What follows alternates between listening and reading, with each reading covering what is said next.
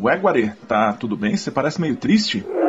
Estou com saudades do Vaci. Então é por isso que você tá brincando com o Vaci de papelão? Sim, tudo certo. Tudo certo.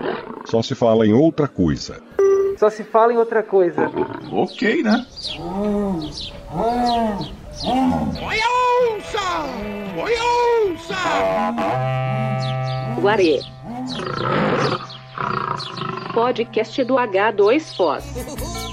Seja muito bem-vindo, bem-vinda à nova edição do Guarê Podcast semanal do portal de notícias h2foz.com.br na fronteira Brasil-Paraguai-Argentina. Episódio lançado em 1 de abril, o tradicional Dia da Mentira, atual Dia da Pós-Verdade, Dia da Narrativa, Dia do acredito naquilo que eu quero e pouco me importa se isso é verdade ou não. Enfim, abração grupo, é nós no Zap Zap e no Telegram. Clique aí na sua plataforma favorita para seguir o Guarê e receber toda sexta-feira o lembrete com os novos episódios do podcast da Onça. Mas clica mesmo, tá? Não faz só de mentirinha não.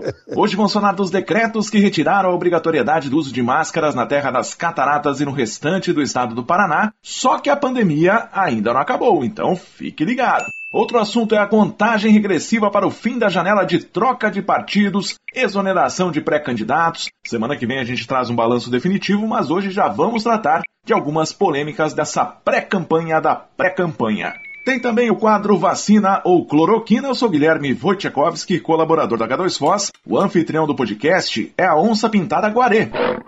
Olá, pessoal. Não sou o candidato a nada. Nem a síndico do Parque Guarê. Não, estou de boa. É, eu também não sou candidato a nada não, viu? Se bem que quase todo sujeito que vai se candidatar a algum cargo diz isso, né? Depois vem com aquele papinho de ah, foi o povo que pediu e tudo mais. Conversinha pra lá de manjada. Fabiano Severino, pedagogo, bem-vindo! Olá, Guilherme. Olá, Gabi. Alguaré. Olá, você, tá por aí? Com certeza está ouvindo aqui nas primeiras horas do dia. Gabriela Zempulski, jornalista, a casa é sua. Opa, muito obrigada, Guilherme, Fabiano, Guarê. Tenho certeza que o Vaci tá escutando a gente lá por 5 horas da manhã. Ele escuta no carro, viu? Quer uma prova? Olha só, Vaci, ouviu? É ele, certeza. Já que hoje é 1 de abril, eu confesso que eu gostava de pregar umas peças nos amigos com pegadinhas de 1 de abril. Bons tempos que podia fazer esse tipo de brincadeira sem risco de alguém achar que era verdade, né, Guilherme? Hoje em dia, com tanta fake news, com tanta mentira, a gente tem até medo de brincar e alguém levar a sério. Já fiz, mas tenho tomado mais cuidado ultimamente. Pior que eu nunca fui muito criativa para esse tipo de brincadeira, mas uma coisa que a gente brinca em família é que eu tenho um tio que nasceu no dia 1 de abril, É? então a gente brinca que ele é mentiroso por causa do aniversário dele. Bom, eu conto aqui nesse 1 de abril que minha esposa e eu estamos esperando o nosso terceiro bebê, viu? Se isso é verdade ou não, no próximo episódio eu confirmo ou desminto. Dizem por aí que tem que gerar engajamento, né? Então vou deixar aí o mistério no ar. Guilherme, o gás de cozinha baixou, você ficou sabendo? Ouvi falar que a gasolina também baixou, viu? Especialmente para quem não usa mais carro. Com certeza. Temos aí uma meia-verdade. Guarê, qual que é o nosso primeiro assunto de hoje? Pandemia e máscaras. Pois é, nessa semana, tanto o governo do Paraná quanto a Prefeitura de Foz do Iguaçu publicaram decretos com o fim da obrigatoriedade do uso de máscaras em ambientes fechados. Antes, já tinha caído o uso obrigatório em ambientes abertos, né, mas isso era meio que para inglês ver. Pouquíssima gente usava, mesmo em aglomerações. E permanece a obrigatoriedade de usar máscaras no transporte coletivo, nos serviços de saúde e se você estiver com algum sintoma de doenças respiratórias. Muita gente comemorou, muita gente torceu o nariz argumentando que ainda é cedo para derrubar a obrigatoriedade das máscaras, eu estou no grupo daqueles que vão continuar usando. Como é que vocês avaliam aí essas últimas decisões? A primeira coisa que a gente tem dito é o seguinte: o uso da máscara não é obrigatório nem proibido. Quem quer usar máscara continua usando, quem não quer não usa. Eu acho que tem duas coisas acontecendo nesse momento. Um é um processo de reconhecer as pessoas, né? Que agora está vendo as pessoas depois de dois anos sem máscara, né? Muita gente que estava usando máscara o tempo todo, a gente começa agora a reencontrar e tendo que reconhecer essas pessoas. E também, como você, sim, também estou no grupo que ainda tem usado e vai continuar usando por um tempo, principalmente em ambientes com muitas pessoas. É, de certa forma, uma boa notícia, né? Isso também foi possível pela queda do número de casos, a gente vai tratar disso daqui a pouco. Mas também prudência não custa nada, né? Eu acho que vale a pena ser um pouco mais cuidadoso, principalmente com aglomerações. Detalhe que continua sendo obrigatório também no transporte coletivo, né? entrar no, no busão, tem que entrar de máscara. Eu fico um pouco em cima do muro, fico um pouco indecisa, até porque se foi tomada essa medida é por causa de uma coisa boa, é um resultado direto da vacinação, da diminuição dos casos de Covid e tal, e isso daí com certeza é a parte boa, mas a gente sabe que é cedo, afinal, quem vai determinar se a pandemia acabou ou não é a OMS. Eu gosto do fato de nós não precisarmos mais usar máscara 100% do tempo. Tem um pouco de saudosismo da época pré-pandemia, mas eu ainda não me sinto 100% segura andando por aí sem máscara, não. Tem uma amiga minha que, falando especificamente para mim, tá? Ela disse que é, agora começa a epidemia de feios, de gente feia. E ela perguntou para mim ainda, para mim, se feiura é contagioso. Eu imagino tanto de pessoas que eu já decepcionei dessa forma. Não sei vocês, mas durante esses anos de pandemia eu adquiri um costume que é olhar a pessoa que tá só com máscara, uma pessoa que eu não conheço, e tentar imaginar o rosto dela, né? Na sua cabeça é uma coisa e na vida real, normalmente, é uma coisa totalmente diferente. É como eu disse, né? É um momento de reconhecer as pessoas, né? É conhecer de novo. Muita gente, até porque a gente também mudou. Eu não sei se feiura é contagioso ou hereditário, tá, Guilherme? Mas assim, estamos por aí. Espero não aumentar muito essa estatística.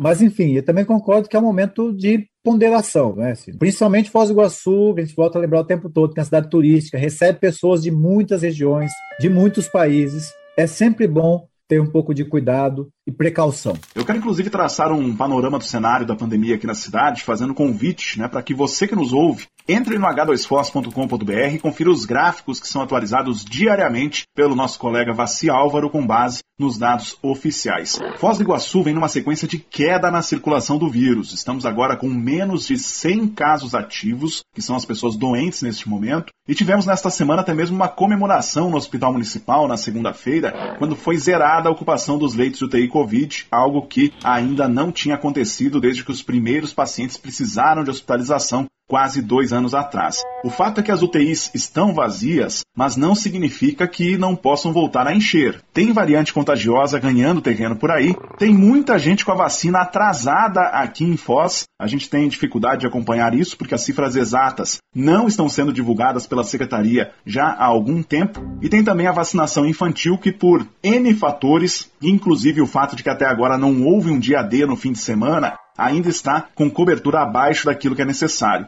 Há também os idosos que tomaram a vacina há mais tempo, né, podem estar com a imunidade mais fraca. A questão é que a pandemia não acabou, o SUS ainda não tem os medicamentos que realmente funcionam, né, alguns a Anvisa ainda não liberou, outros o governo não se mexeu para comprar e é preciso continuar se cuidando, certo? É preciso continuar com o que estava dando certo, né? O que estava dando certo? Os cuidados é, entre as pessoas e a vacinação. Não é, não é porque estão nessa situação que acabou as pessoas ah, não precisam mais tomar a vacina porque agora está indo tudo bem. Lembrando que o vírus se reproduz ou modifica-se, não é? As novas variantes surgem exatamente no processo de transmissão conseguimos baixar a transmissão a menos da relação de 1, não é? Então, hoje a cada 100, menos de 100 pessoas contaminam, o que é muito favorável. Nós chegamos aí agora a um outro patamar desse processo que é importante a gente consiga manter isso, né? E quem não tomou a vacina ainda por alguma razão, não é porque agora diminuiu que não tem mais o risco.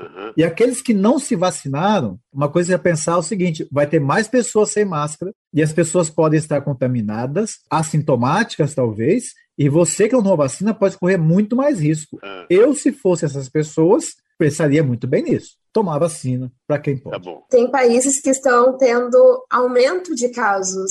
E assim, dá para você traçar uma linha de tempo de lugares que, depois que atingiram uma certa estabilidade em relação ao Covid, em relação aos leitos, aos hospitais e tal, baniram máscara, baniram o afastamento entre as pessoas e daí acabou que os casos voltaram a subir. E uma coisa importante é para a gente lembrar, né, Guilherme, que nós estamos entrando, no, saímos do verão, né, entramos no outono e logo estaremos aí no período de inverno, que é onde geralmente já tem um aumento na questão de algumas doenças respiratórias. E eu acho que um bom hábito que nós já tivemos com o uso de máscara é que as pessoas que a partir de agora começam a ter sintomas gripais, que é próprio desse período, usem máscara. Não precisa tossir na cara dos outros mais. Assim. A gente aprendeu isso que a pandemia, que inclusive o uso de máscara ajuda para isso. E lavar a mão, né? Acho que lavar a mão, álcool em gel, esses cuidados todos devem permanecer, que ajuda muito. Exatamente, né? Vale frisar justamente isso, que a questão do uso de máscaras ajuda a reduzir também né, outros vírus, vírus da gripe, resfriados, outras doenças que passam de pessoa para pessoa pelo ar. Então, por mais que não seja obrigatório, né, quem puder continuar usando a máscara, nem que seja parte do tempo em ambientes mais complicados, dá uma contribuição imensa para a saúde de todos. Essa queda de casos, hospitalizações e mortes pela Covid acontece também no lado argentino, em Puerto Iguaçu, e no lado paraguaio, em Ciudad del Este e região. Só que a gente viu em janeiro que né, o quanto o quadro pode mudar muito rápido. Com a chegada da Omicron, nós tivemos semanas ali com aumento de mais de sete vezes no número de casos. Eu não vejo a hora de falar de Covid só como uma coisa do passado, mas é sempre bom prevenir. Qual é o nosso próximo assunto, Guarê? Eleições 2022. Contagem regressiva. Contagem regressiva porque apesar de ter gente em campanha há muito tempo, né, o que nem desceu do palanque desde que foi eleito em 2018, faltam agora seis meses para o dia da votação e o prazo para quem quer trocar de partido ou pedir exoneração do cargo público já está quase vencendo. No episódio da semana que vem a gente faz um balanço desse troca-troca nos partidos, desse entra e sai na função pública. Porque a gente sabe que em política tudo pode mudar. Né? Aqui em Foz mesmo, nós já tivemos partido trocando de lado em eleição municipal às 11h59 da última noite de definição, mas o que não muda é isso de tentar camuflar pré-campanha com placa de rua, por exemplo, né, estampando a cara e o nome do sujeito ou da sujeita e mensagens do tipo Felicidades, Foz! Parabéns, mulheres! Quando na verdade o que querem dizer é vote em mim. Esse ano até que teve uma inovação, viu? Um sujeito aí pôs outdoor desejando Feliz 2022 em pleno mês de março. Eu só fiquei com a dúvida: será que o ano dele começa só depois do carnaval ou o primeiro de janeiro dele é primeiro de abril pra gente? Acho que nunca é tarde, né, Guilherme? O pessoal deve pensar isso, nunca é tarde. Vai que eu não completei vocês esse ano ainda, tá aí um feliz 2022. Cara, é um prêmio cara de pau absurdo. Mas é isso, né? Assim, nós estamos aí nessa última semana das trocas e descompatibilizações. Só lembrando, assim, aos nossos ouvintes, de que a descompatibilização é quando alguém que está ocupando um cargo ao qual foi eleito precisa sair do cargo para disputar uma vaga em outro poder ou em outra esfera, não é? Por exemplo, quem está no executivo quer disputar uma vaga no legislativo precisa abrir mão do seu cargo, ou quem está em alguma secretaria. Então, esses são os da descompatibilização. E a pessoa que está saindo agora está avisando que vai ser candidato a alguma coisa. Na reeleição não precisa, quem vai ficar disputar o mesmo cargo não precisa, mas também não pode ou não podia está fazendo campanha. Mas como bem lembrou o Guilherme, tem gente aí que não acabou a campanha desde a última eleição. Está em campanha permanente. Teremos grandes emoções esse ano, pelo que tudo indica. Grandes e fortes emoções, né? Espero que emoções, algumas pelo menos do tipo boas, né? Porque ficar só na emoção negativa não dá mais. Nessa discussão toda aí sobre pré-campanha antecipada, né? A pré-campanha da pré-campanha, nós tivemos nos últimos dias episódios nacionais bem interessantes, como a tentativa de proibição de manifestações num festival de música música em São Paulo. Que coisa absurda. E também uma espécie de comício durante um ato de filiação organizado pelo atual partido do presidente da República. Ele que disse que a eleição desse ano será uma disputa entre o bem e o mal. Né? Eu achei isso interessante, até porque, se for assim, nessa pegada maluca mesmo, o lado do mal é, é bem fácil de identificar, né? É. Pelo que eu entendi da treta lá do festival Lola Palusa, ela começou quando uma cantora recebeu da plateia uma bandeira com o rosto de um pré-candidato. Na verdade, a tal bandeira me pareceu igualzinha a uma dessas toalhas que vendem no semáforo da Paraná com a Duque de Caxias. Uhum. Aí eu vi também que o advogado do partido do presidente entrou com ação, mas errou quem era a empresa organizadora do festival, a justiça foi notificar a empresa errada, um rolo aí no estilo Trapalhões. Como é que foi essa história aí, Gabi? Essa foi loucura, sabe? Porque, tipo, a Pablo, Pablo Vittar, né? Pablo também? Também. Mas ele é um homem? Mas é drag. É drag. Ah, drag. É. Tava lá fazendo o show dela e tal. E daí um fã entregou uma toalha do Lula pra ela. Ela mostrou a bandeira, chegou a fazer um L com os dedos. E também teve uma cantora britânica chamada Marina Diamandis. Eu não sei como é que se pronuncia, mas ela fez uma uma, manifestação contra o Vladimir Putin e também contra o Bolsonaro depois de uma apresentação. E nisso, o partido do Bolsonaro entrou com uma ação falando que isso daí é propaganda política, que ela não poderia fazer, isso, que a Pablo, principalmente, não poderia fazer esse tipo de manifestação. E aí vários outros artistas nos outros dias de show se manifestaram ou contra o Bolsonaro ou contra a censura. Pra vocês terem uma ideia, contra o Bolsonaro tivemos João, Emicida, Lulu Santos, o PK, a banda Fresno e várias gente dizendo fora Bolsonaro. É, foi um rolo assim muito grande. Eu vi até a postagem de uma advogada dizendo que o que a Pablo fez acaba se enquadrando como propaganda antecipada, mas eu e também a advogada acreditamos que a Pablo fez isso mais como uma manifestação pessoal. Tem uma coisa que os advogados do atual presidente esqueceram ou não sabem, né? Que não existe nada mais forte e propício para ampliar um discurso do que você tentar proibir um discurso no festival artístico. É o tiro no pé, né? A história mostrou isso tantas vezes, inclusive pela ditadura. Como você é burro. Que é só, uma, só dizer que não pode, que é aí que as coisas acontecem, parece até que foi de propósito. E vamos ser sinceros, gente, a campanha para a presidência da República no Brasil, ela continua a mesma né, de quatro anos atrás. Essa campanha nunca parou. Isso não quer dizer que não valem as regras eleitorais, né? Elas continuam valendo nessa situação toda, mas assim, é o sujo falando mal lavado nesse caso. Não, e para mim, assim, a, a, ficha que não caiu é a seguinte: não é justamente essa turma aí que fala que defende a liberdade de expressão e a liberdade da pessoa dizer e tal, e ser contra regras e liberais e tudo mais. Não, eu amo isso, porque, tipo, se é eles falando alguma fala que ofende, que magoa e tal, é liberdade de expressão. Agora, se são outros falando alguma coisa contra o que esses liberais e tal acreditam, é crime. Depois, esse povo liberal ainda tem coragem de dizer que os outros que fazem mimimi. É, é muito mimizento reclamando mimimi alheio. Mas realmente, assim, acho que a gente teve um final de semana agitado, né? Porque, afinal de contas, também o atual presidente da República fez um lançamento de campanha. Né? Obviamente se lançou campanha, inclusive o seu acolhedor no partido, né, o Valdemar da Costa Neto, figura boníssima, que tem um passado ilibado, lembrando que eu estou sendo sarcástico nesse momento, vai que alguém acredita. Eu não sabia. O chamou ao palco como o candidato à reeleição. Sim, mais explícito que isso, faltou só distribuir o santinho já com um número novo. E tem coisas que parece que só acontecem no Brasil, né? Conseguiram transformar um festival de música que podemos dizer que é bem elitista, porque o ingresso para cada noite custava uma paulada inacessível para a maioria, transformaram um festival que estava longe do conceito de popular em um evento com a pecha de revolucionário.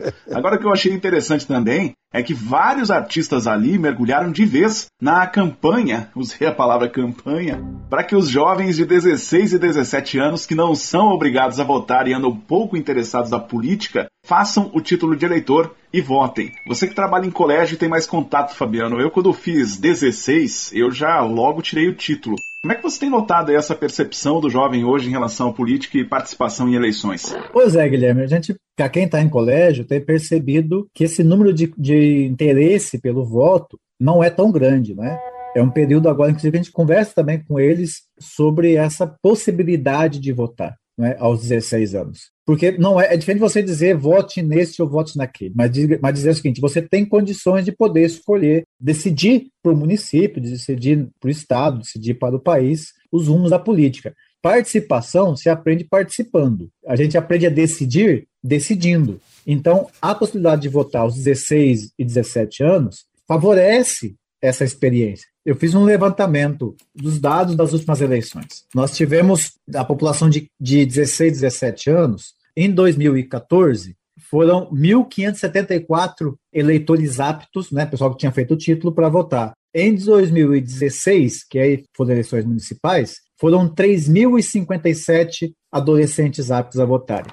Em 2018, eleições nacionais, foram 1.281. Em 2020, em Foz do Iguaçu foram 4.217 eleitores aptos a votar. Isso são dados do TSE referente a Foz do Iguaçu. Primeira coisa que a gente percebe é que em período de eleições municipais, o número de, de pessoas que fazem o título, né, adolescentes fazem o título, 16, 17 anos, ele praticamente dobra, ou no caso da última, mais do que dobra. Talvez aí seja o caso dos candidatos serem ali parentes, né, serem vizinhos, serem próximos, que estimula essa faixa da população a votar. Uma outra coisa é como nós não nós temos um censo populacional apenas a cada 10 anos e não tivemos o último, né, com, com os 10 anos que aconteceu justamente no ano da pandemia e no ano seguinte não foi feito porque o governo federal não destinou verba para isso. Eu fui buscar um dado na questão das matrículas, ensino fundamental e médio, e aí aqui na cidade de Foz do Iguaçu, juntando rede pública, rede particular, é, Instituto Federal, em 2014 que nós tivemos 1.574 com 16 a 17 anos, nós tínhamos matriculado neste ano, na faixa etária de 15 a 17, incluindo um ano a mais, 12 mil adolescentes matriculados na escola. Se a gente desconsiderar um terço, aqui de forma muito grosseira, nós tínhamos então ali em torno de 8 mil adolescentes em idade de estar apto a votar e apenas 1.500 tinham título eleitor. Em 2018, esse número ficou entre 7.300, 7.400, pouca variação. E nós tivemos 1.200 adolescentes aptos a votar. O ano passado, esse ano não saiu esse dado de matrícula ainda, porque o censo ainda vai ocorrer, mas o ano passado nós tivemos uma queda de matrícula nas escolas, então esse número caiu em torno aí de 6.600. Então, essa é mais ou menos a previsão que nós temos para este ano de eleitor, de população apta a votar, que deve estar aí nesse entorno de 6.700 a, a 7 mil pessoas, né?